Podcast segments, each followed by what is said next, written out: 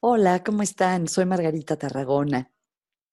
El tip de hoy tiene que ver con ayudar a algún papá o mamá que esté sobrecargado mientras está tratando de trabajar desde su casa y al mismo tiempo atender a sus hijos y ayudarlos con las cuestiones de la escuela.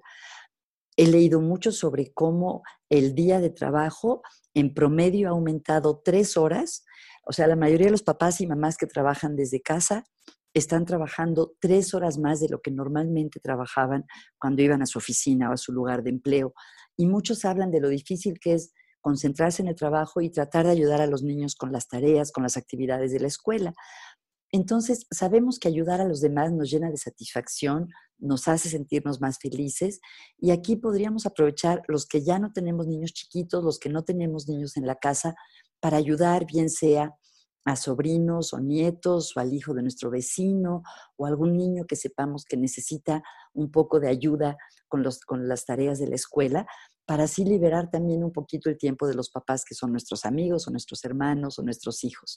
Bueno, entonces, como apenas es sábado, podrían pensar de aquí al lunes si hay algún niño que podrían, a que podrían ayudar.